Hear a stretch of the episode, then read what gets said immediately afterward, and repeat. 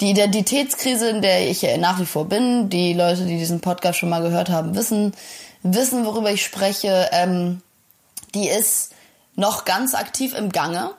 Nur jetzt gerade gestaltet sie sich als einfacher zu bewältigen, weil halt alles so entschleunigt ist.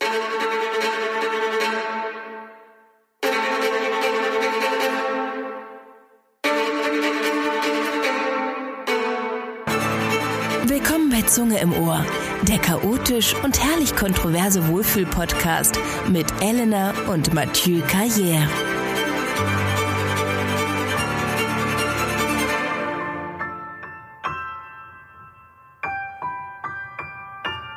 There may and likely will come a time in which we have both an airborne disease that is deadly. And in order for us to deal with that effectively, we have to put in place an infrastructure, not just here at home, but globally, that allows us to see it quickly, isolate it quickly, respond to it quickly.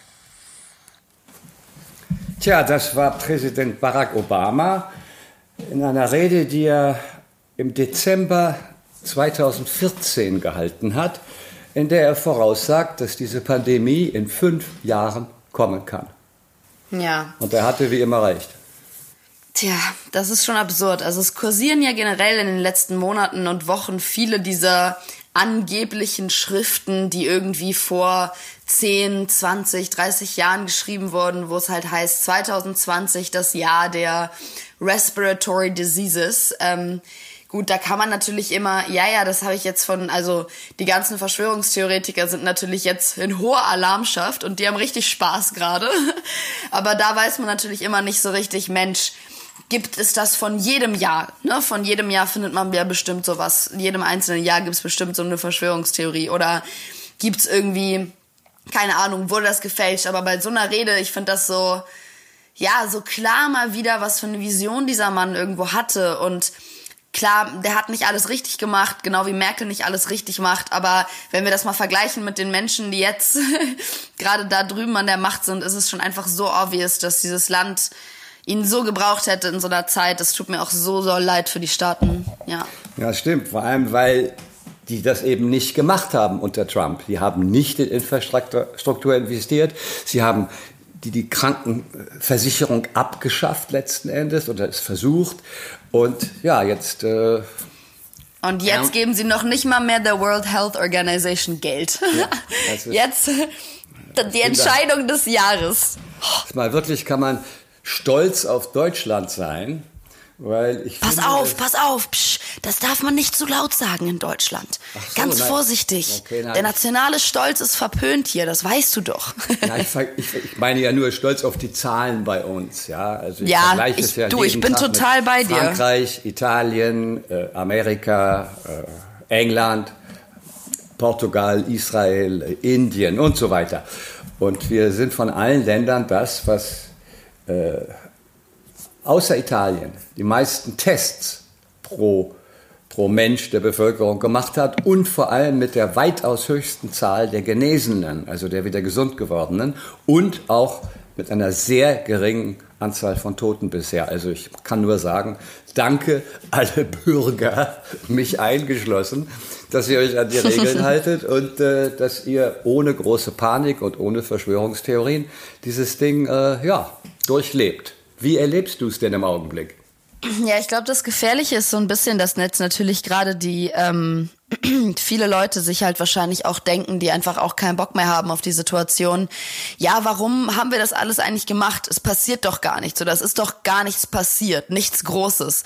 Und das ist ganz gefährlich, weil es ist ja aus dem Grund nichts passiert, wahrscheinlich mit aus dem Grund, dass wir uns halt alle an die Regeln maßgeblich gehalten haben und ja, aber es gibt, wie, wie Christian Drosten schon sagt, kein, ähm, wie heißt dieses schöne Sprichwort? Ich habe das letztens auch versucht irgendwo nochmal zu holen. Es gibt kein Lob in Prävention oder so. Also äh, es wird nicht gewertschätzt, wenn man etwas, wie sagt man, helf mir kurz. Antizipatorisch plant. Naja, genau, wenn man etwas prevented. Ich kann ja, momentan kein Deutsch. Äh, Aufhält. Wenn man Vorsichtsmaßnahmen. wenn man vorbeugt, genau. Ja, vorbeugt. Ja.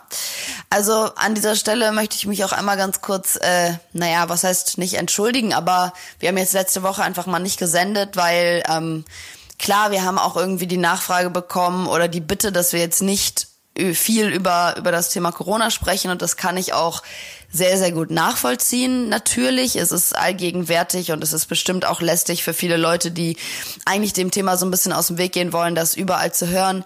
Aber Leute, ganz ehrlich, ein Podcast lebt auch davon, dass er irgendwo, weiß ich nicht, jetzt im Hier und Jetzt lebt, wenn ihr Sachen sehen oder hören wollt von vor zehn Jahren, dann müsst ihr euch halt alte Filme angucken. Ich weiß es nicht.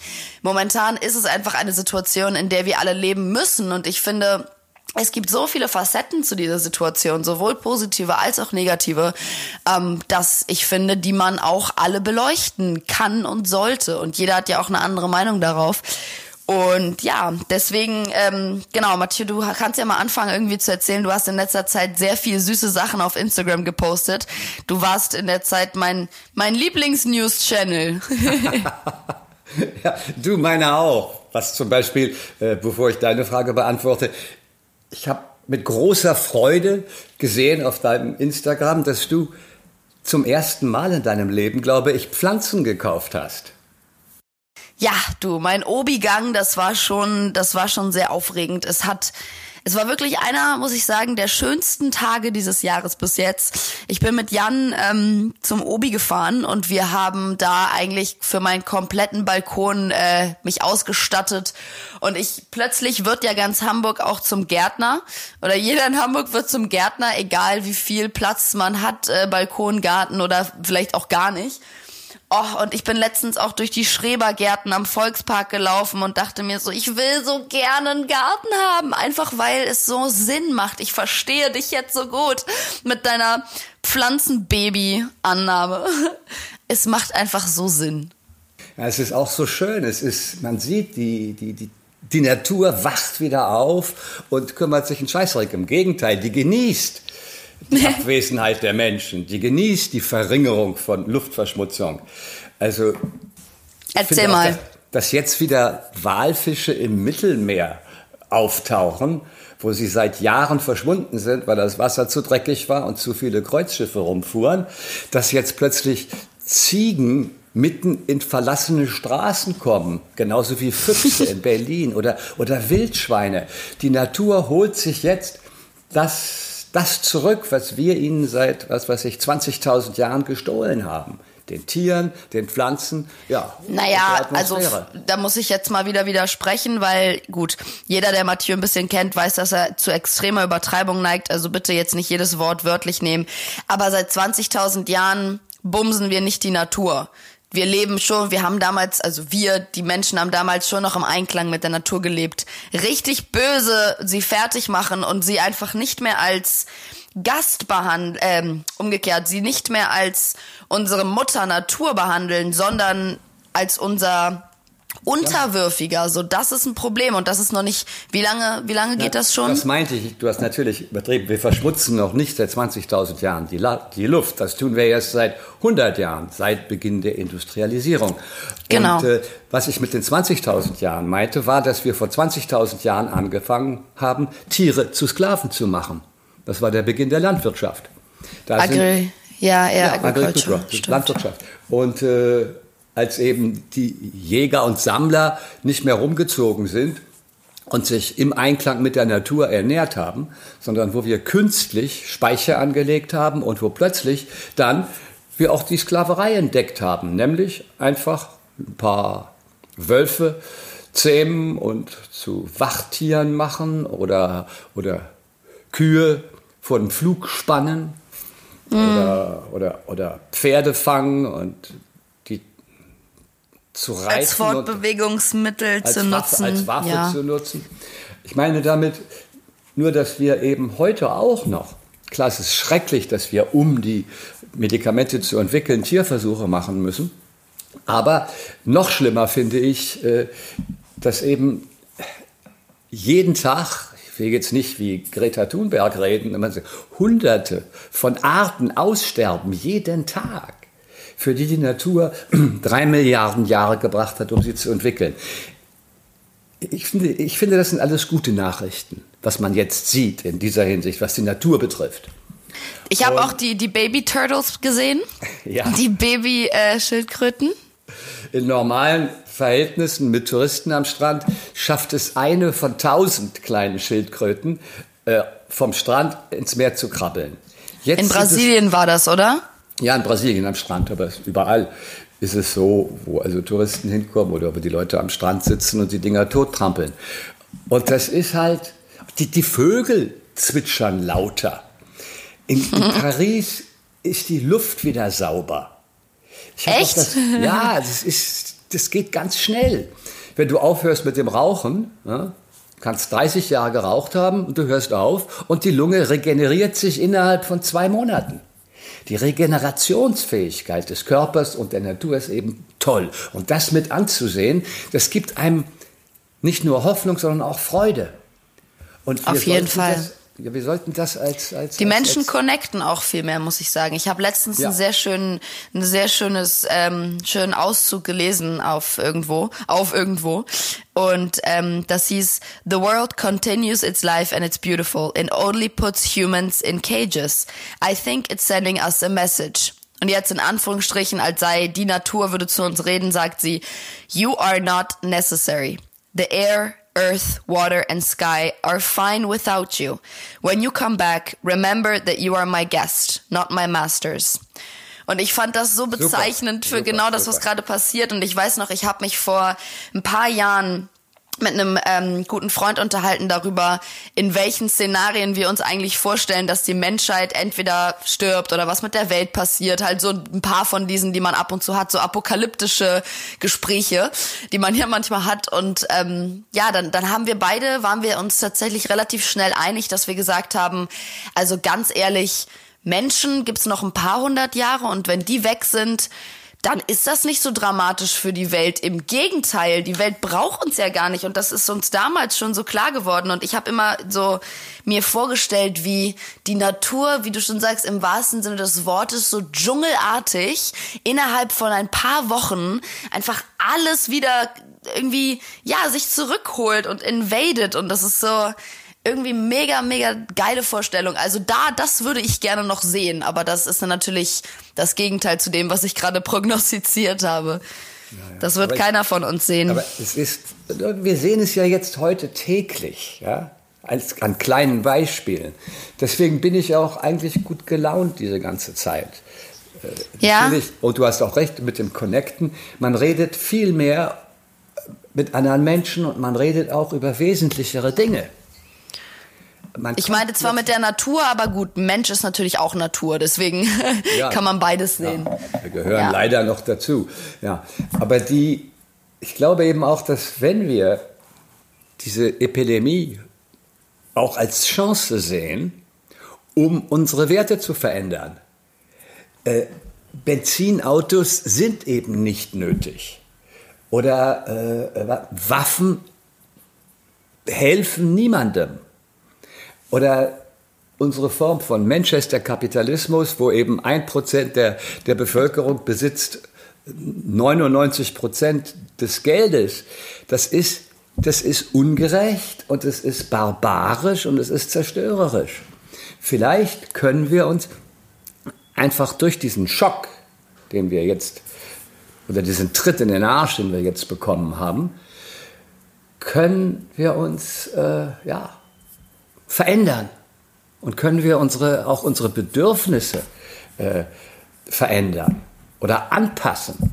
Ja, also es kann sich in beiderlei Hinsicht, finde ich, entwickeln. Und das ist auch das, ähm, das Spannende, was ich jetzt gerade so ein bisschen beobachte. Natürlich auf einer globalen Ebene, dann auf einer nationalen Ebene und dann natürlich als allererstes auf der persönlichen Ebene. Ne? Es ist ja eine Frage, die die geht ja eigentlich so durch alles hindurch, ähm, ob jetzt die Einzelperson oder ein Land oder komplette Lä- Länder, Gemeinschaften, so wie Europa. Ähm, was, was möchtest du behalten von deinem Leben davor und was möchtest du mitnehmen oder gar verändern ähm, danach und welche sind die Dinge, das merken wir jetzt gerade ganz, ganz stark. Also wie gesagt, erstmal aus der persönlichen Perspektive finde ich, was hat uns davor wirklich gut getan, was war notwendig für, ja. sage ich jetzt mal, unseren Job, für unsere genau. Beziehungen, für unser Self-Love, Image, whatever. Ähm, was war notwendig dafür und welche Sachen waren einfach nur Ballast? Man redet ja gerade. Prioritätenliste ändern. Einfach die Prioritätenliste ändern, ganz genau. Und vor allem auch minimieren. Also ne, immer dieses, mir macht das, mir hat das total Angst gemacht, auch letztes Jahr habe ich da so oft drüber nachgedacht, dieser, diese Geschwindigkeit, mit der wir alles gemacht haben, immer dieses mehr, mehr, schneller, doller, krasser, mehr, mehr, mehr. Wo sollen das hinführen? Wir sind, wie ich fand, wir waren wie so ein Motor, der heiß gelaufen ist, der so schnell gerattert hat, dass er irgendwann halt explodiert ist und jetzt halt so langsam vor sich hin dampft und abkühlt, damit er irgendwann wieder funktionieren kann. Und das heißt, man kann nicht direkt wieder weitermachen wie davor. Und ich weiß, das wird momentan auch überall gesagt. Nur was bedeutet das wirklich, wenn man sich da mal Gedanken drüber macht? Was bedeutet das wirklich nicht weitermachen wie zuvor? Was, was änderst du, wenn du aus der Krise rauskommst? Naja, ich werde weiterhin die Dinge ändern, mit denen ich schon angefangen habe. Ich alles wird entschleunigt werden, genau wie du sagst. Ja. Es lief zu schnell. Und, oder es war alles beschleunigt. Äh, ich, werde, ich werde kein Plastik mehr verwenden. Ich werde bei Amazon die Taste drücken, die sagt, keine Sendung mehr in Plastik verpackt. Ich werde, äh, ja, Weiterhin ich finde, du bist generell ein Mensch, du lebst nicht besonders konsumorientiert. Vielleicht bist du der falsche Ansprechpartner. Ich weiß nicht, wann du dir in den letzten 20 Jahren was zu anziehen gekauft hast, außer deine Freundin, die dir mal ein Pyjama gekauft hat. Also. Ja, ich weiß nicht, wir haben in einem anderen Podcast schon mal gesagt, haben wir über die größten Drogen gesprochen. da hatte ich so gesagt, die größte Droge ist der Verzicht. Ich meine, ah, ja. wenn, wenn du jeden Tag, wenn du jeden Tag weniger von vielem machst, dann weißt du es auch mehr zu schätzen. Ich erinnere mich, als ich in der Sahara ja. gedreht habe, sechs Wochen lang, da, da waren wir, da waren wir, hatten wir nichts außer unseren Sandalen, unseren Hüten und unserer Flasche Wasser. Gut, wir hatten auch was an, also irgendeine Kurta ja. oder sowas. Aber da durch die Wüste zu gehen, äh, stundenlang von einem Drehort zum anderen. Da gingst du 100 Meter und alles sah anders aus. Die Wüste lebt. Das ist übrigens der erste Film, den ich gesehen habe, als ich fünf war. Ein Disney-Film übrigens. Du guckst ja jetzt auch viele Disney-Filme.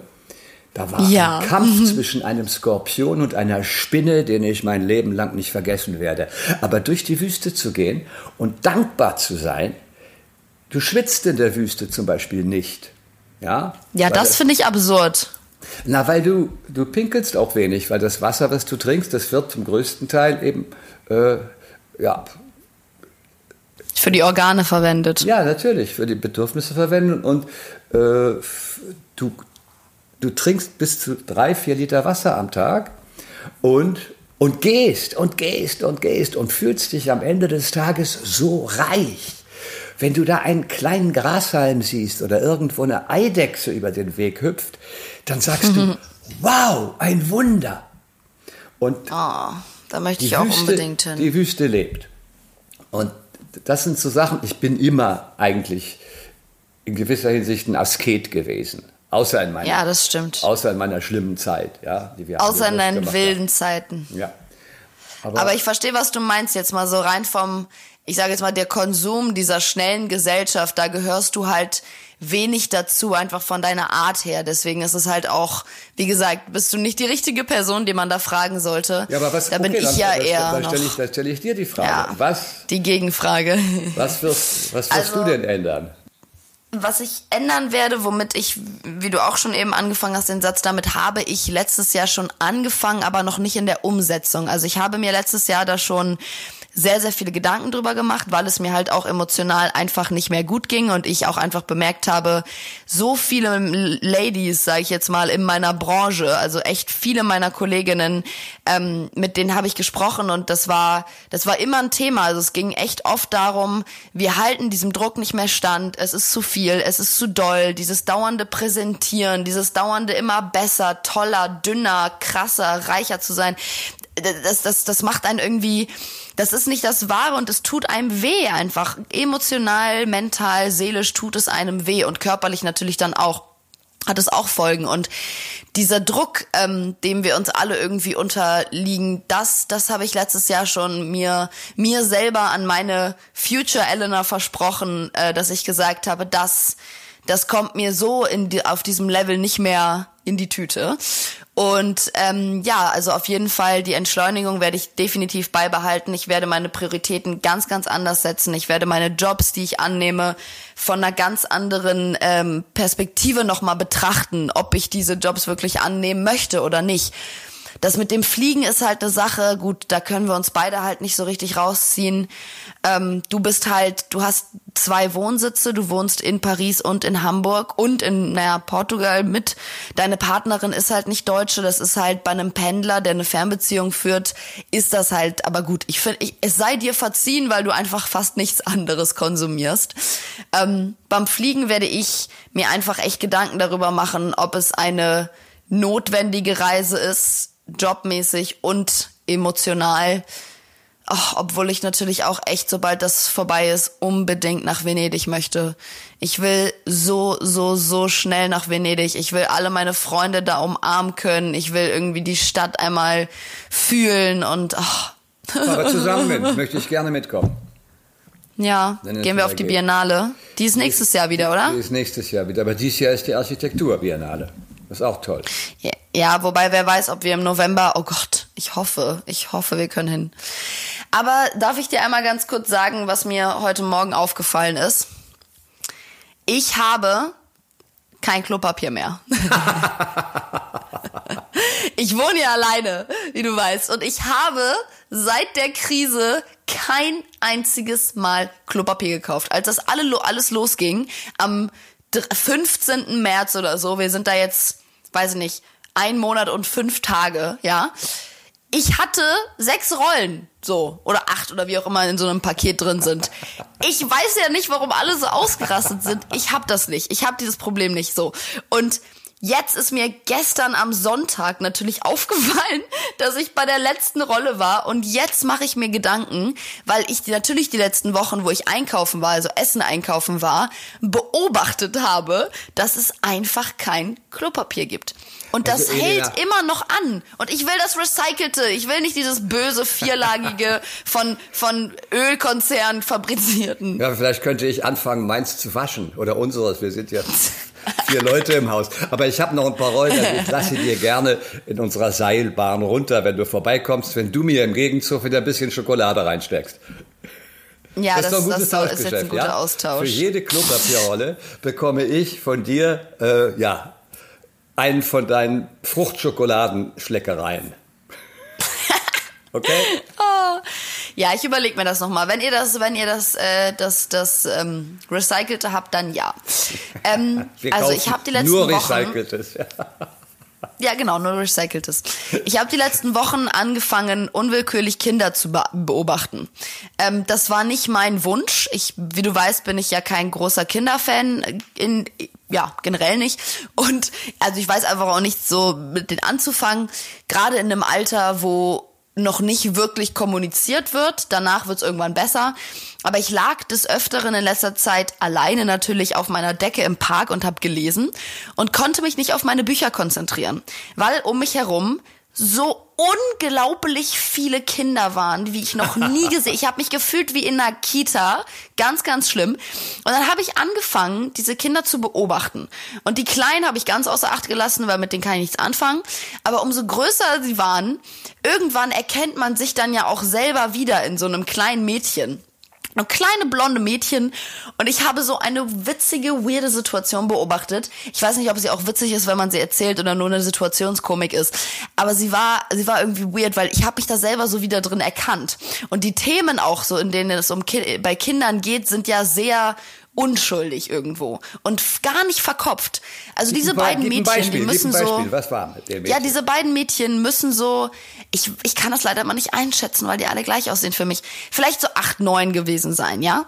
Und die beiden haben auf der Wiese die ganze Zeit überlegt, eine halbe Stunde lang haben sie darüber geredet, dass sie sich jetzt Punktzahlen vergeben werden, gegenseitig, für den besten Handstand und den, die beste, äh, wie sagt man das, Ratschlag. Ne? Das hat man ja früher so gemacht.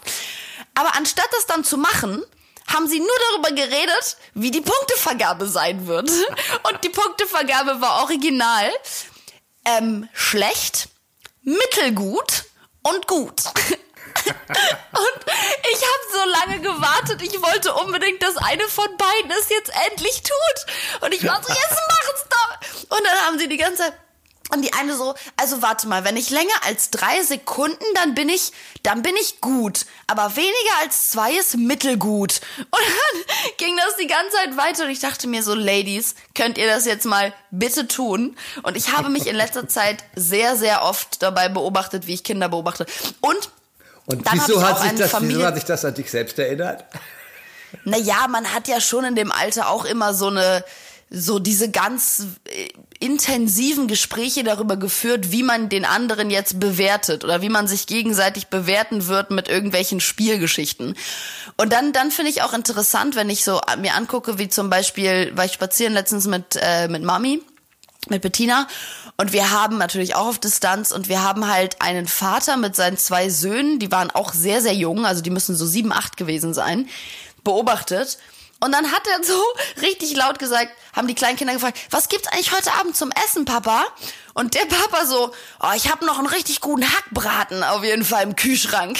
Und die Kinder so, ja, gibt's dazu Pommes? Oh, voll gut. Kriegen wir auch Bratensoße? Oh Gott. Und ich dachte mir so, wow, mir war nicht bewusst, dass das noch erlaubt ist, Kindern Fleisch zu geben. Aber stimmt, ich lebe ja auch nur in meiner eigenen veganen Bubble. Das ist interessant, weil man plötzlich wieder mitbekommt, was eigentlich noch in anderen Familien so abgeht. Ja, das ist, das ist schon, das erinnert mich auch an eine Frage, die du mir gestellt hast, in einem anderen Zusammenhang, ob äh, Kinder nicht darunter leiden, dass sie jetzt ihre Großeltern nicht mehr sehen genau, können. Genau, genau. Und das wollte ich nämlich auch fragen. Das ist ein guter, sehr, sehr guter ähm, Überleitung dazu. Wie, also, wie gehen Kinder jetzt gerade? Ich habe Kinder beobachtet, die sich gegenseitig erklären, was sie dürfen und was sie nicht dürfen. Von wegen dem kleinen, kleineren Geschwister erklären, nicht die Ampel anfassen oder nicht die Klinke anfassen. Das dürfen wir gerade nicht. Wir dürfen Oma nicht umarmen. Was meinst du, machst da, macht das psychisch mit diesen Kindern, die jetzt aufwachsen? Das ist sicher schwierig für viele, nicht nur für die Kinder, sondern auch für die älteren Personen. Ich meine, mir fehlt es wahnsinnig, dass dass ich keinen Körperkontakt mehr mit dir haben darf seit, seit ja. fünf Wochen. Das fehlt mir ja. wahnsinnig. Ich bin nicht so ein Kuscheltier wie du, aber äh, man merkt dann schon, dass es einem wahnsinnig Jetzt fehlt. lernst du es vielleicht ein bisschen zu wertschätzen. aber, aber die, äh, die Kinder, glaube ich, die können sich sehr viel schneller, äh, wenn sie also normal sind, können sich sehr viel schneller an, an neue Umstände gewöhnen. Wenn ihre, die Personen, mit denen sie eine enge Bindung haben, es gibt ein altes Gesetz, äh, eine Bindung besteht so lange in, in, in, in, in, in Jahren, wie man eine Person Monate nicht sieht, ohne dass sie Schaden nimmt. Okay. Also, wenn Kinder in den ersten drei Jahren ihre Bindung positiv haben, gibt natürlich auch negative Bindungen. Aber die Kinder, die gute Bindungen haben in den ersten drei Lebensjahren, die bleiben ein Leben lang. Die bleiben ein Leben lang. Wenn man dann die Oma oder den Opa oder die Tante oder auch den Vater oder die Mutter zwei, drei, vier Monate nicht sieht, das ändert nichts an der Beziehung. Das ändert nichts an der Qualität der Bindung. Und mhm. äh, deswegen glaube ich, dass die Kinder äh, auch die Kinder haben vor allem überhaupt kein Problem damit, dass, die, dass es der, der Wirtschaft schlecht geht. Ja? Das ist den Kindern scheißegal. Nee, gut, klar. Das ist Und denen relativ lax. Die Kinder haben Solange die noch ihr Eis bekommen, am Sonntag ist alles gut. Genau. Die Kinder haben auch nicht so viel Angst wie die Erwachsenen. Ich glaube, Stimmt. die Kinder sind unsere große Chance. Die werden das, die werden das besser überstehen als wir. Ja. Und die werden auch ja, gut. Dann später mal vielleicht ganz normal äh, nicht so leistungs- und konsumorientiert sein. Ja, das Und kann werden- natürlich passieren. Und werden eben wissen, dass es viel wichtiger ist, gute Bindungen zu haben, als ein großes Bankkonto. Ja. Natürlich am Stimmt. besten ist beides, ja. Aber das, äh, die, die, äh, wir dürfen auch nicht vergessen, dass wir immer noch, also eigentlich alle Leute, die wir kennen, in einer ja, besseren Situation sind als die ganzen Unglaublich privilegiert. armen Ländern, armen Länder und äh, wenn du an die Flüchtlinge Naja, auch denkst, viele Menschen in Deutschland. Ich meine, mir, Ja. mir fällt so oft, also ich habe echt seit der ganzen Sache, jeden einzelnen Tag denke ich darüber nach und fühle diese unglaubliche Dankbarkeit dafür, wie privilegiert, ich meine, wir können das alles ja nur aus einer super privilegierten Situation erzählen. Ne? Also wenn man sich so anhört, natürlich, was die ganzen Menschen da draußen, die jetzt, sage ich mal, vielleicht prominent sind oder bekannt sind, wenn die so erzählen, wie geht es denn euch in der Corona-Isolation? Also so schlecht kann es denen auch einfach nicht gehen. So ist ja so. Ähm, es verlieren trotzdem momentan Millionen von Menschen ihren Job und sind echt am Hadern und überlegen, ob sie ihre Läden vielleicht danach schließen müssen und am Rand ihrer Existenz sind. Und ich glaube, also ich finde es nach wie vor unglaublich, wie wenige Menschen in meinem Umfeld, also wie gut es uns allen geht und wie gesund wir auch alle sind. Ich kenne, meine ich, glaube ich, auch immer noch niemanden, der Corona hatte. Weiß man natürlich auch nicht, ne, weil symptomfreie Menschen und sowas gibt's ja auch. Ich bin mittlerweile der Meinung, ich hatte es schon. Ich war ja so doll krank vor vier Wochen, direkt nachdem ich aus Paris kam. Du hattest einen ich der Streptococcus in der ich Kehle, hatte ja. das schon. Ja. Ja, Streptokokken, ja, aber irgendwie vielleicht vermischt. Also man Ja. weiß ja mittlerweile, dass man auch vermischt irgendwie Corona haben kann. Und du hast mir letztens erzählt, dass in Deutschland noch kein einziger Mensch an dem Virus selbst gestorben ist. Richtig? Sehr Also, wenige, äh, sehr, sehr wenige. Also die, Die, die, Menschen, die gestorben sind, hatten Corona, aber sie, sie sind nicht wegen dem Virus gestorben. die sind hauptsächlich wegen der Erkrankungen gestorben, die sie schon hatten. Die hatten Ja. ein schwaches Immunsystem. Also es sind 80 oder 90 Prozent der Toten Ja. sind nicht monokausal am Virus gestorben. Ich finde, das nimmt so ein bisschen den, Ja. den Druck und auch die Angst Ja. vor dem Virus an sich. Aber ich, wollt- ich springe nochmal, denn die äh, andere Sache, die ich noch nachfragen wollte, ist, äh, du hattest gesagt, vor etwa einem Jahr oder zwei Jahren, glaube ich schon, hast du ja dein, hast du dich ja sehr verändert. Ne? Hast du wirklich einen Parameterwechsel in deinem Leben Ja, knapp Sehr, über zwei Jahre. durch eine Krise, aber eben auch hast in dieser Krise einen Weg gefunden, ja, zu einem, wie ich finde, also besseren Leben. Äh, Teil davon ist auch das, was wir beide ja jeden Tag machen, nämlich das Yoga.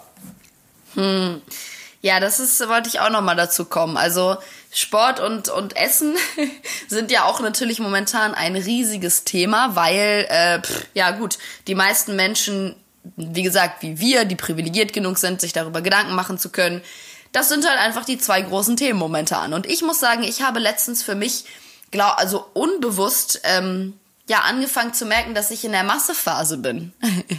Du weißt vielleicht nicht, was die Massephase ist, aber die meisten Leute da draußen, die regelmäßig Sport machen und sich damit auseinandersetzen, wissen, was Massephase ist.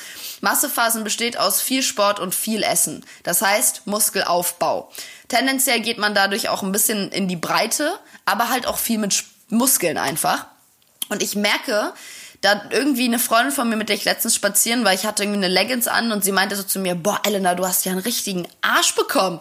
Und ich so, echt? Ist das so? Findest du? Sie so, machst du denn viel Sport? Und ich so, ja, schon eigentlich seit der Krise jeden Tag. Also jeden Tag mindestens eine halbe Stunde Pilates und dann noch mal eine Stunde Yoga und dann noch mal schön spazieren gehen. Eine und Stunde Yoga machst du pro Tag? Ja, doch, Wow, auf jeden Fall. wow, super. Und also da zum Yoga komme ich gleich, aber da, das, also dieser regelmäßige, wie ich ihn fast noch nie so regelmäßig gemacht habe, Sport und das viele Essen, also viel, viel Pasta und viel, viel Schokolade, das führen anscheinend zu größerem Gluteus Maximus und natürlich auch allen anderen Muskeln. Ich habe anscheinend auch ein bisschen, hier, weiß nicht, ob du das sehen kannst, ein bisschen Bizeps bekommen. Siehst du wow. das auf Skype? Ja, das ist ja, oh ja. Ja, ja. oder? Bisschen, Toll, bisschen was toll, ist am Start. super, super, Und auch super. Trizeps ein bisschen. Naja, Ja. wofür ich das brauchen würde, wird sich noch zeigen. Ähm, genau, Yoga. Yoga, Yoga, Yoga ist eigentlich natürlich auch mein Anfangsretter gewesen in der Situation. Du machst ja auch Yoga. Was für ein Yoga machst du? Du, ich mache mein Privat-Yoga. Ich mache das auf dem Klo, im, im Zugabteil, äh, beim Spaziergehen. Das Tolle am Yoga ist ja, dass äh, Nein, ich meine heutzutage, also jetzt. Heutzutage ich mache meine Übungen, die ich seit 20 Jahren mache und äh, äh, es geht ja beim Yoga nicht so sehr um den Plan, den man hat, oder, Ja. sondern es geht um, um darum, über Atemregulation äh, aufmerksamer zu werden für den Austausch zwischen Innen- und der Außenwelt. Und das ist, äh, wenn man den Atem reguliert, reguliert man damit auch das vegetative Nervensystem und alles wird entspannter, besser, ja, vielseitiger. Blutet. Ja. Und Ja, das- es ist schön, was du gesagt hast mit dem Plan, dass man keinen Plan braucht. Das ist auch das, was, glaube ich, Menschen wie mir sehr gut tut, weil ich ja ein sehr strukturierter und organisierter Mensch bin in meinem Kopf, weil ich denke, das zu brauchen, um irgendwie mich wohlzufühlen. Und Yoga zwingt mich halt dazu, auch mal zu akzeptieren, dass man nicht jede Position, es geht beim Yoga nicht darum, dass du alles perfekt machst, sondern es geht darum, dass du in die Position rein fühlst und das tust, wo dein Körper dir sagt, okay, das fühlt sich gut an und nicht, wo dein Ego dir sagt, ich muss das so machen wie die Frau in dem Video, denn das sieht gut aus. Also das ist äh, total, total schön und ich glaube, du kannst das, weil du einfach dir einfach so scheißegal ist, was andere Menschen denken, hast du das, glaube ich, immer schon ganz gut transportieren können, so diese Gelassenheit auch dabei. Aber Wie es bist hilft du denn uns- zum Yoga gekommen? Es hilft uns beiden auch, glaube ich, entschuldige, darauf antworte ich gleich, es hilft uns beiden, glaube ich, auch in einem Problem, was wir gemeinsam haben. Nämlich äh, diesen dauernden Gedankenfluss, wo sich die Gedanken dann im Kreis drehen oder sich in den Schwanz beißen, dieses, wie nennt man das, Grübeln, Grübelschleifen. Grübelschleifen, das kann man im Yoga tatsächlich auflösen. Wumm. Ja. Im Yoga, stimmt. wenn du einen Punkt fixierst und dabei auf deinen Atem achtest und die Bewegungen machst, dann merkst du plötzlich, dass du nicht mehr zu denken brauchst. Weil du bist auf einer Ebene, die, ja, finde ich, höher ist als Denken. Nämlich einfach generelle Einfach sein. Aufmerksamkeit. Ja, ja. Und ich bin zum Yoga gekommen, ja, vor 20 Jahren, als, als, ja, als du das Haus verlassen hast hier. Nicht? Da, war, da warst du etwa drei und ich war ganz verzweifelt. Ich hatte einen Mitbewohner, wir nannten ihn Philosophen Frank, der studierte hier Philosophie und der, der hat mir Yoga beigebracht. Der konnte es ganz toll. Der macht auch seit 30 Jahren jeden Tag eine Stunde Yoga. Der kann also wirklich beide Beine hinter den Nacken verschränken und äh, weiß Oh, da komme ich noch hin, du. und äh, dann habe ich angefangen und wir haben das dann zu zweit gemacht, jeden Tag. Und es war, das war meine Rettung. Also es hatte ich auch aus dieser latent depressiven Phase oder verzweifelten Phase Ja. so ein bisschen, als ich äh, und Ja. Bettina ging, so ein bisschen Es hat sich, es, es, es, du kriegst einen anderen Fokus auf die Dinge. Du kannst besser loslassen und du kannst eben auch dein, ja, du, du, du, du merkst, dass du durch das Yoga zu dir selbst kommst und dass dieses Selbst intakt bleibt oder repariert wird. Oder, wie soll ich sagen, äh, ja, diese ganzen Gefühle wie, wie, wie, wie Verzweiflung, äh, Angst, äh, äh, ja, Hass, Trauer, Be Begierde, äh, dass das alles nicht mehr so wichtig ist. Und du merkst, ja, oder im besten Fall spürst du, dass es einfach nur Gedanken sind, dass Gedanken dich nicht ausmachen, weil sie einfach da sind und man richtig, muss sie auch genau. nicht immer so bewerten und das ist ja, ja auch das, das, ja. das, ja. der, der, also das ist auch das Problem, sage ich jetzt mal, an den Grübelschleifen, weil dadurch, dass du diesen Gedanken so viel Bedeutung gibst, Gedanken lösen Gefühle aus, Gefühle lösen Gedanken aus und das ist die Schleife, in der du dich befindest. Du kannst ja nur einen Gedanken als negativ auch bewerten, wenn du ihn auch als negativ empfindest, wenn du ihn so fühlst. Wenn dir aber irgendjemand mal als Kind gesagt hätte, ähm, keine Ahnung, weinen ist nicht negativ, weinen ist positiv oder weinen ist einfach nur, weil alles ist einfach nur, dann würde man auch vielleicht äh, sich dann irgendwann als Erwachsener nicht so scheuen davor zu weinen oder einfach mal loszulassen, weil weinen ist ja nichts anderes als loslassen. Und ich kenne viele Leute, die zum Beispiel durch Yoga, aber auch durch Meditieren natürlich oder auch einfach mal dadurch kurz zehn Minuten einfach mal still zu sitzen und nichts zu tun, einfach mal zu sein, mega anfangen zu weinen. Mega doll weil plötzlich einfach etwas losgelassen wird, was man die, den ganzen lieben langen Tag lang von morgens bis abends mit sich rumschleppt und einfach daran festhält. Und zwar diese Maske. Diese Maske, die wir durch, so durchs Leben tragen. Das Gehirn benutzt äh, über 50 Prozent seiner Aktivität dazu, Dinge nicht zuzulassen. Ja. Wow. Um, um uns, unsere Seele sozusagen vor den Traumata oder vor den, vor den starken negativen Gefühlen zu schützen.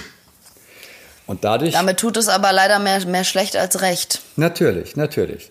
Und je mehr man sozusagen dem Gehirn erlaubt, diese Dinge zuzulassen oder sie oder durchlässiger zu werden für diese Gefühle, hm. desto desto mehr gerät alles in Schwingung und in positive Resonanz miteinander. Klar. Das hat, ist, hat ja auch was mit den Chakren zu tun. Ich weiß jetzt nicht, ob du, dass ja. dir ein Begriff ist, ja, aber klar. bestimmt, klar. Hm. Und die Chakren sind ja Energiepunkte in unserem Körper und das kann man jetzt als Voodoo, Spiritualität, Scheiß oder wie auch immer nennen, aber das ist im Endeffekt genau das, was du gerade gesagt hast. Und zwar der Energiefluss im Körper kann nur fließen, wenn all diese Bereiche und diese ganzen Punkte stehen ja für unterschiedliche Dinge in deinem Leben. Das heißt, du hast ein Sakralchakra, das ist das ganz unten am Po, sage ich jetzt mal, was dich mit der Erde verbindet, was auch eine bestimmte Farbe hat, auch einen bestimmten Buchstaben. Und das ist natürlich alles nur, um das zu verbildlichen für Menschen, damit das Gehirn es versteht. Weil das Gehirn akzeptiert etwas nur, wenn es das versteht. Ähm, oder zum Beispiel, dass das, das Herzchakra ist auch ein ganz, ganz wichtiges Chakra. Wenn das geschlossen ist und du nicht zulässt, dass Liebe rein und raus geht, dann kann das der ganze Rest ja auch nicht fließen, die ganze Energie durch dich hindurch. Und du kannst nicht, sag ich jetzt mal, in diesem ultimativen Float-Zustand sein. Aber gut, das, das driftet jetzt wieder ein bisschen. Ich wollte dich noch fragen, was macht die Ziellosigkeit mit dir momentan? Die Ziellosigkeit ist äh, sehr angenehm. Hm. Bin ich, ich bin ja Rentner, ja. Also es ist für mich ein anderes Gefühl als für dich, die ein junger Mensch bist. Äh, ich bin einfach an, in einer Situation, wo ich mir sage, du brauchst nicht dauernd was zu leisten oder hm. ein Ziel zu haben.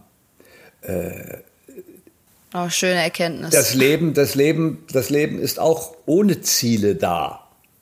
Und wenn ich, wenn ich mein Yoga mache auf meinem Balkon, wenn ich dabei sehe, wie sich die Kastanienbäume vor meinen Augen entwickeln, wenn aus den Knospen die ersten grünen Blätter kommen und wie jetzt schon die, die, die Kerzen anfangen zu blühen fast, dann merkst du, ja gut, dass ich nun äh, im November einen Termin habe, ist im Augenblick nicht so wichtig. Ja. also ich genieße Wahrscheinlich auch der erste Termin, den man wieder hatte im November. Wahrscheinlich, ja. Oh Gott, oh natürlich, Gott. Sind, natürlich sind wir als Berufsgruppe schwer geschädigt. Ja? Also alle, wenn man uns mal als Kulturschaffende äh, bezeichnet, die sind jetzt ja zu fast 90 Prozent arbeitslos. Nicht? Und äh, wenn ich höre Ja, von mein, und meinem. Freund, der ein Theater leitet, der muss Seelsorge für tausend Leute machen. Schauspieler, äh, äh, Regisseure. Äh, die einzigen, die weiterarbeiten können, sind die Autoren ja? und die Maler und die Musiker. Aber, aber ein Ja, Schauspieler, ein Schauspieler braucht Kontakt, der braucht keine soziale Distanz. Ein Schauspieler, gut, dann kann er einen Podcast machen oder, oder eine Fernsehshow.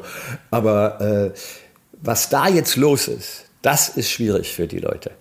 Also wirklich, die, die, die, die wissen Emotional. nicht mehr, wo sie, wie sie ihre Miete bezahlen sollen. Die wissen nicht mehr, was sie mit ihrer Zeit machen sollen. Ich kann nur sagen, ja, lesen, äh, spazieren gehen, Briefe schreiben, das ist alles nicht Ich kann so nur sagen, versuchen zu verstehen, warum man sich über seinen Job so sehr identifiziert. Und erstmal bemerken, okay, ich weiß ohne meinen Job nicht mehr, wer ich bin. Das bedeutet, dass Vollkommen ich tendenziell nicht mehr weiß, wer ich bin. Und das Ja. sollte ich vielleicht mal wieder finden. Ja, aber ich habe mich ja nie mit meinem Beruf identifiziert, deswegen habe ich.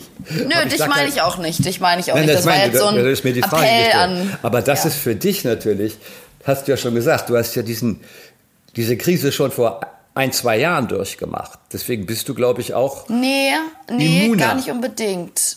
Die, Also- also, Krise vor ein, zwei Jahren nicht. Ähm, die Identitätskrise, in der ich ja nach wie vor bin, die Leute, die diesen Podcast schon mal gehört haben, wissen, wissen, worüber ich spreche. Ähm, die ist noch ganz aktiv im Gange.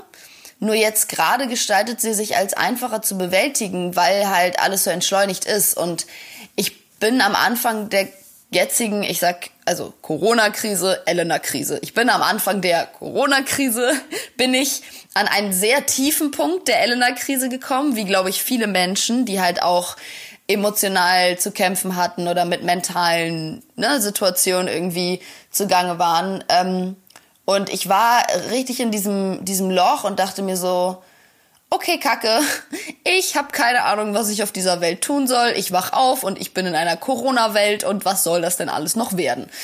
Und dann habe ich, und das lerne ich jetzt momentan, das macht die Ziellosigkeit nämlich mit mir, nach und nach lerne ich mich selbst neu oder wiederkennen und beobachte mein Gehirn dabei, wie es versucht, alles zu kategorisieren, verstehen, planen, einordnen.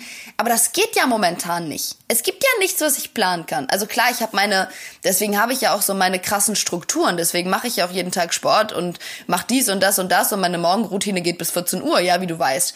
Aber ich lächle dann einfach, wenn ich das beobachte und sehe das mit Humor, weil ich glaube, das ist das, was dich, was einen retten kann vor sich selbst. Einfach das zu beobachten und einfach nicht so ernst nehmen. Das so, hahaha, okay, Gehirn versucht wieder alles zu kontrollieren, aber das Leben kann man nicht kontrollieren. Hahaha, also übertrieben gesagt, ich begegne mir selbst mit Humor und das ist, glaube ich, das ist sehr, sehr, sehr hilfreich, zumindest für mich momentan. Also du kannst, du kannst über dich nachdenken und plötzlich brichst du in Lachen aus? Naja, nicht, es ist ist jetzt ja kein super. schallendes Lachen. Es ist kein Aber schallendes lächel- Lachen. Lächelst du?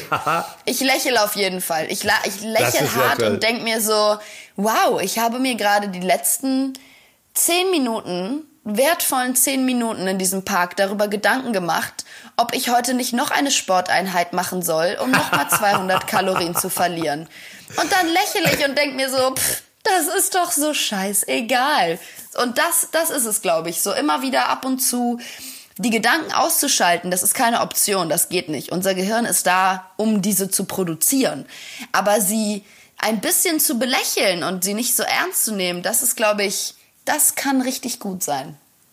Das ist eine tolle Fähigkeit. Natürlich ist für Humor ist es immer besser, wenn man andere Leute dabei hat, weil Humor ist auch eine sehr schöne zwischenmenschliche Aktivität. Ja gut, Also- aber in Corona-Zeiten muss man sich anpassen. Aber na klar, das tun wir auch alle. Aber die, äh, die Ziellosigkeit empfinde ich im Augenblick als ein Geschenk. Ja.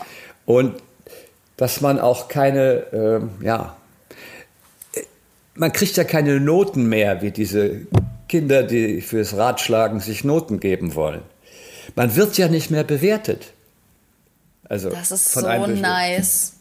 Also, also, jedenfalls nicht. gut, auf Instagram immer noch Stück weit. Ne? Man muss sagen, ja. wenn wir jetzt mal ganz ehrlich sprechen, die Zahlen sind seit Corona richtig scheiße. Also ich versuche das jetzt mal so ganz distanziert wie möglich zu sagen. Aber natürlich nervt es einen irgendwo, ne? Aber seit Corona, die Zahlen sinken stetig und nicht nur bei mir, auch bei Kolleginnen. Es ist, es ist einfach ein bisschen frustrierend, aber davon muss man sich halt auch trennen. Und gerade das, was du sagst, der Fakt, dass einen von außen eigentlich keiner bewertet, sollte einen dazu vielleicht anstoßen, sich mal zu überlegen, warum man sich denn selbst so doll bewertet. Ja, klar. Bewertest du dich selbst? Also gibt es so Situationen, in denen du dich selbst einfach fertig machst? Hauptsächlich Dinge, die die Vergangenheit betreffen. Klar, ja, du bist wenn so ich Vergangenheitsgrübler. Grüble, ja, Vergangenheitsgrübler. Ich bin heute wieder um 4 Uhr aufgewacht, habe dann zwei Stunden hier bin ich rumgegangen in der Wohnung und habe äh, mich an Dinge. Ach nein, ich hatte aber auch einen ganz tollen Traum, wo ich ah. Theaterarbeit machte und mir dann klar wurde, dass mein Beruf eigentlich für äh, wunderbar ist für die Beziehung zu anderen Menschen, weil man sich ja in so viele andere Menschen hineinfühlen muss. Ich habe schon Serienkiller gespielt und kann mir jetzt vorstellen, wie sich ein Serienkiller fühlt. Ich Toll, schon, ja. Ich, ich habe schon Maharajas gespielt und kann mir jetzt vorstellen, wie sich ein Maharaja anfühlt, genauso wie ich. Und du führst es den Leuten ja näher, das ist ja das Tolle. Ja, man kann sich halt besser mit, man hat, ich glaube, man, wenn man Glück hat, kriegt man mehr Empathie, auch für andere Menschen. Mir geht das jedenfalls so. Denn, ja. Äh, also das und das geht natürlich immer weiter. Und äh, die, äh, aber die Bewertung ist, ist mir immer weniger wichtig. Ich habe meine Zicken, meine, wenn ich auf der Straße mit dir spazieren gehe und ausspucke oder weil meine Nase rotzig ist und ich kein Taschentuch habe, dann oh kriegst, Gott, du, oh Gott, dann, oh kriegst, Gott. dann kriegst du einen Rappel. Klar, ich habe oh. meine Macken. Okay, das sollte ich auch nicht vor anderen Leuten tun. Ich entschuldige mich hiermit dafür. Dankeschön. Aber ansonsten war es mir nie wichtig, wie ich bewertet werde. Oh Mann, ich weiß und ich stehe seit, ich stehe wirklich so doll. Ich habe da sogar direkt danach habe ich mich ja mit äh, mit äh, meinem Kumpel hier getroffen und habe da auch mit ihm drüber geredet, weil ich war so im Zwiespalt und er ist auch einer dieser Kandidaten in meinem Freundeskreis, die halt gerade der war sehr, sehr lange in Indien in einem Ashram und ist auch sehr auf diesem spirituellen, akzeptierenden, akzeptiere alle so wie sie sind Trip. Und ich war so bei ihm und meinte so, oh Mann, ich bin in so einem Zwiespalt. Also einerseits, ich mache mir so Sorgen um Mathieu und er so, Elena, das machst du doch schon seit Jahren, das ist doch nichts Neues. Ich so, ja, ich weiß, aber es wird momentan das war Henry, schlimmer. Das war Henry, das war Henry. Ja, das war Henry. Ja, okay. ich, mal gucken, wann du drauf kommst. Das machst du schon seit Jahren. Ich so, ja, ich weiß, aber es wird halt schlimmer wegen Corona momentan momentan natürlich. Und ich weiß nicht, er sieht einfach manchmal aus wie ein Penner, habe ich gesagt. Und er so, ja, also das ist jetzt auch nichts Neues, Elena. Das ist jetzt alles nicht so schlimm, ne? Und ich so, ja, aber findest du, weil er hat vorhin so eklige Dinge gemacht und ich weiß dann immer nicht und ich will, dass er mehr spazieren geht. Ich will, dass er sich, mich, sich mehr bewegt. Und dann, dann, dann weiß ich aber und dann versuche ich wieder mich umzuswitchen auf diese andere Ebene, dass ich sage, wenn es ihm aber doch gut geht mit dem, was er tut, dann akzeptier's doch einfach und sei doch einfach happy für ihn und freu dich doch einfach, dass es ihm gut geht mit dem, was er tut. Wenn er keinen Bock hat zu spazieren und nur einmal am Tag 50 Meter zum Kiosk laufen will, dann ist das halt seine Art zu spazieren, ist doch egal. Und ich habe das, ich habe das doch, diese beiden Ecken, die kämpfen so doll in meinem Hinterkopf, das ist so oh. strong einfach. Du musst dich, du musst dich in der Hinsicht also auch bitte auch von mir lösen. Da führt kein Weg dran das, vorbei. Ich das ist so schwer. Ich habe schon als Kind auf dich aufgepasst, indem Stimmt, ich ja. dir Zigaretten ja. pro Tag eingeteilt habe und so. Also oder, das oder das Bierflaschen so versteckt verankert. hast oder ja äh, oder ja. Aber das das das genieße ich auch äh, irgendwo, aber es tut mir für dich eben ein bisschen leid. Du solltest dir vielleicht lieber einen Hund anschaffen oder oder oder, oder oh, ich will Pflanze. unbedingt einen Hund. Ich will unbedingt einen Ja, Hund. ich und ich auch. weiß halt nicht, ob Ich das auch. ist so ein Corona-Wunsch jetzt, aber ich weiß, dass mein Leben eigentlich nicht für einen Hund gemacht ist. Aber was, wenn wir uns so einen kleinen Hund holen? So einen Kle- kleinen, so einen kleinen Hund, mit den man mit in der Tasche im Flugzeug mitnehmen kann. Naja, nicht so klein, also nicht so, so eklig Nicht so klein, wie- aber so, so mittelgroß. Im Flugzeug darf man, glaube ich, bis zu vier Kilo schwere Hunde mitnehmen. Ja, okay. Können wir mal googeln. Vier Kilo Aber- schwerer Hund. Einen Hund nach Gewicht auszuwählen, das finde ich auch ein bisschen sehr modern. Es wäre so, als ob du die nach seiner Frisur auswählst. stimmt. Vergiss nicht, Nee, ich habe mir auch nicht. überlegt, also Lara fehlt mir jeden Tag, als wir da Ja. die Ostereier angemalt haben, hier auf dem, auf dem Lara-Platz, Ja. da haben, hatte ich, sah ich sie die ganze Zeit um uns herum tollen. Naja, Ja, Mathieu und ich haben an Ostern Ostereier gemalt. Und es war sogar deine, es war sogar dein Vorschlag. Ich bin total äh, gerührt gewesen davon. Und dann hast du gesagt, und dann müssen wir Eier ausblasen. Und ich war so, ich blas ganz sicher keine Eier aus. So, ich werde meinen Mund nicht an ein rohes Ei legen und pusten. Das hast du dann aber mit, mit voller Grace und Schönheit und Anmut getan. Deswegen bin ich da auch fein raus. Na, das ist auch eine gute Prüfung für die Lungenkapazität. Aber sag mal, ich wollte dich fragen, Stimmt. ganz konkret, was fehlt dir denn in dieser Krise? Knuddeln. also wirklich sonst, ich, ah, ich hatte dieses Gefühl schon mal vor zwei Jahren, so wo es mir wirklich unausgesprochen gut ging. Und zwar war das das Gefühl, nichts zu wollen. Weißt du, nichts zu brauchen, nichts zu wollen unbedingt, damit es mir besser geht, weil es einfach alles okay ist. Aber also das habe ich wieder dieses Gefühl, ich will nichts gerade, es ist alles toll. Aber ich würde so gerne einfach knuddeln und umarmen und meine Jungs und ach, das, ist so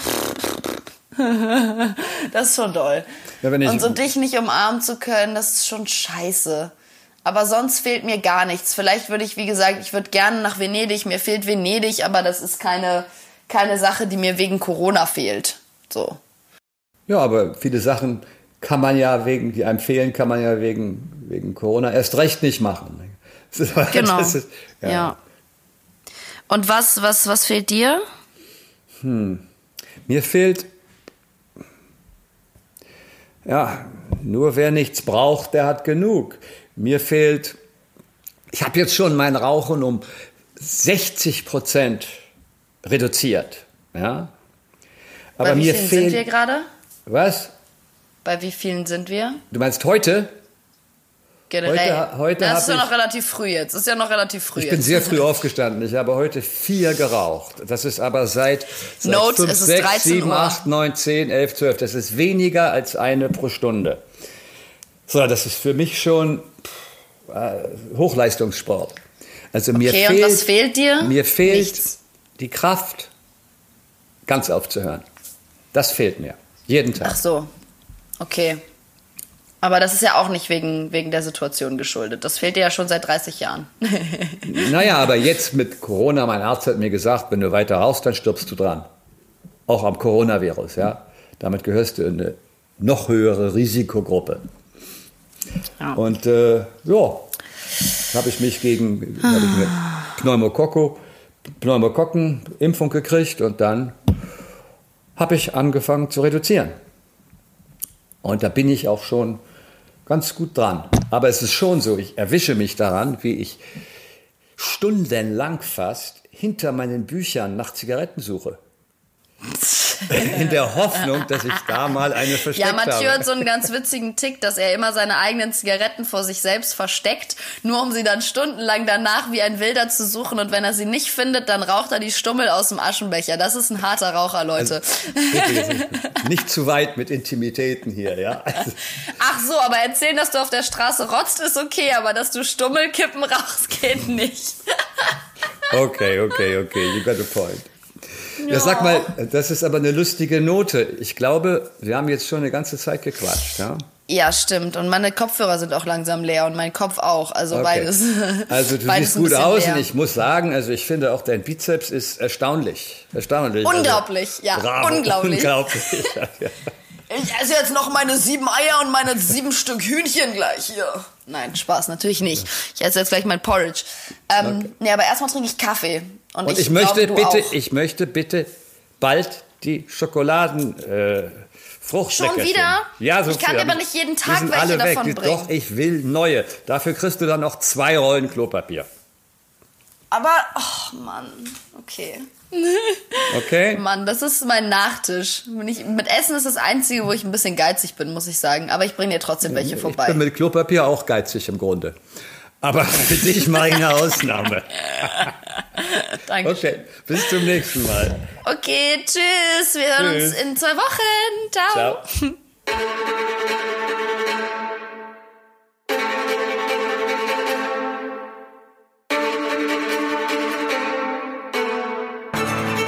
Du bekommst nicht genug? Dann abonniere Zunge im Ohr auf all deinen Podcast-Plattformen. Bis dahin, lasst euch kitzeln.